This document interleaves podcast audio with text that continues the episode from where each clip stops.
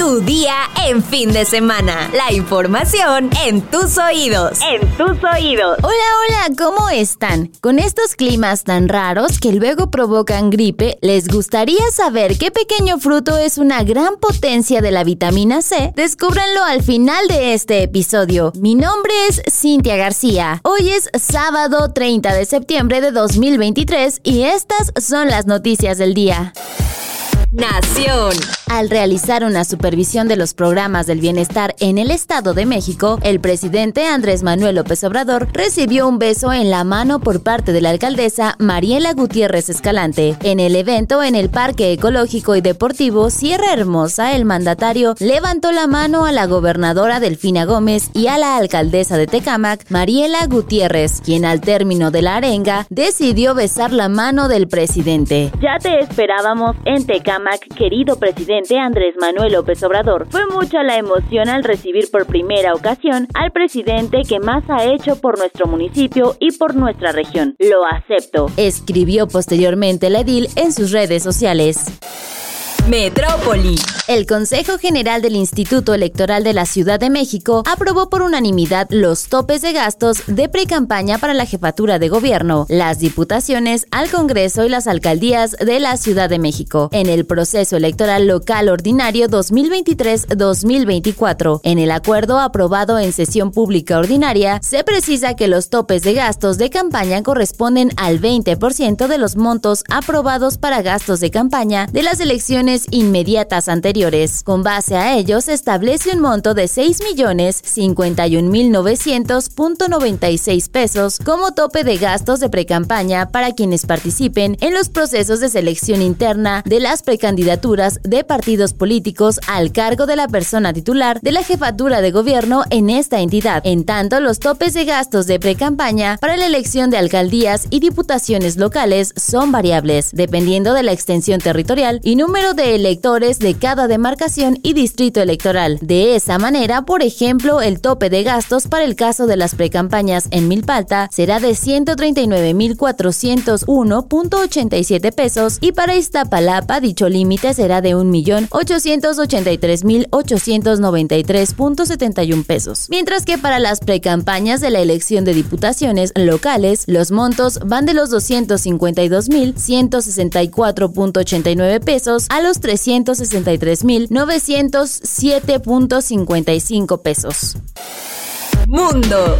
Uno de los 18 acusados junto al expresidente Donald Trump en Georgia se declaró este viernes 29 de septiembre culpable de intentar manipular los resultados de las elecciones de 2020 en ese estado, donde el actual mandatario Joe Biden ganó por un estrecho margen. Scott Hall es el primero de los acusados en declararse culpable en el caso que se desarrolla en el condado de Fulton. Según mostró en directo un video de la corte, Hall se declaró culpable de cinco cargos menores como parte de un acuerdo que sus abogados habían había negociado con la fiscalía. En ese acuerdo se redujo la gravedad de los delitos de los que Hall estaba acusado y se estableció que deberá cumplir cinco años en libertad condicional, además de tener que pagar 5 mil dólares de multa y cumplir con 200 horas de servicios comunitarios. Además, la fiscalía podrá pedirle que testifique contra otros acusados del caso, incluido Trump, quien es el primer expresidente de la historia de Estados Unidos que ha sido imputado y ya acumula cuatro casos penales.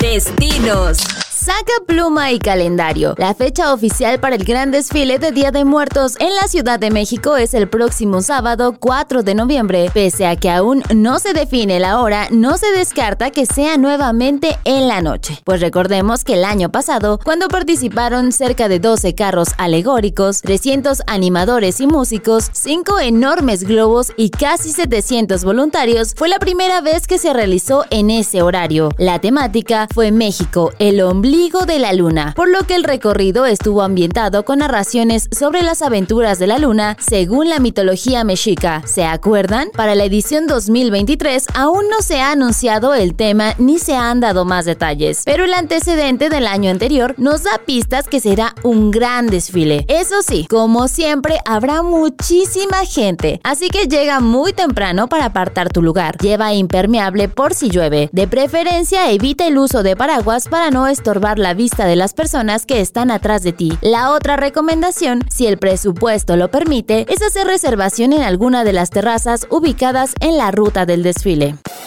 El kiwi es una fruta dulce con un toque ligero a cítrico y ácido. Es una baya que puedes consumir día con día sin ningún problema. Es más, posee un alto contenido de vitamina C y otros nutrientes que quizás no sabías. Un artículo publicado por la Facultad de Farmacia de la Universidad Complutense de Madrid explica que 100 gramos de kiwi verde cubren un poco más del 150% de las recomendaciones de vitamina C en adultos de 20 a 40 años. Es decir, posee un total de 92.7 miligramos. Por su parte, el kiwi amarillo posee una cantidad mayor de este nutriente, 161 miligramos, o sea, cubre el 260% de la vitamina C que se recomienda ingerir. En términos generales, el kiwi verde aporta el doble de vitamina C que una naranja o fresa, mientras que el amarillo triplica su cantidad. Así que ya saben, si lo que buscan son alimentos altos en vitamina C, el kiwi parece ser la mejor opción. Y ahora sí, vamos Vámonos con nuestra sección favorita, los comentarios. Respecto al tema del aborto, Luis Torres nos menciona que un hombre opine sobre temas de feminismo y relacionados no es coherente. Soy mejor que tú, tanto que te voy a decir cómo debe ser tu movimiento. Espero que mi hija crezca en un mundo mejor. Barbuvier no señala, el aborto nunca será seguro. Pregunten a Chinda Brandolino y Estados Unidos debería usar ese dinero en políticas para evitar que sus ciudadanos se droguen hasta aparecen niños. También Vlad Dragnor nos menciona, ¿por qué les dicen personas gestantes? Son mujeres. ¿Por qué se suman a la normalización de lo antinatural? Y no hay aborto seguro. El proceso es muy riesgoso, aunque lo hagan en un hospital de primer mundo. Entre otros comentarios, Jorge Tapia Garibay nos dice, bien condensada la información. Gracias. Mer nos comenta, feliz cumpleaños Cintia. Nos invitas al pastel. Muchas gracias Mer. Sara Magali Rojas dice, yo siempre los escucho en fin de semana. César Emir nos comenta, excelente episodio señor X. Muchas gracias a todos por sus comentarios. Espero estén teniendo un excelente fin de semana o vayan a tener un excelente fin de semana. Y por cierto, no nos podemos ir sin antes agradecer a Oscar Cañas por su magnífico trabajo en la postproducción de este episodio. Ahora sí, ya estás informado, pero sigue todas las redes de El Universal para estar actualizado. Si te gusta este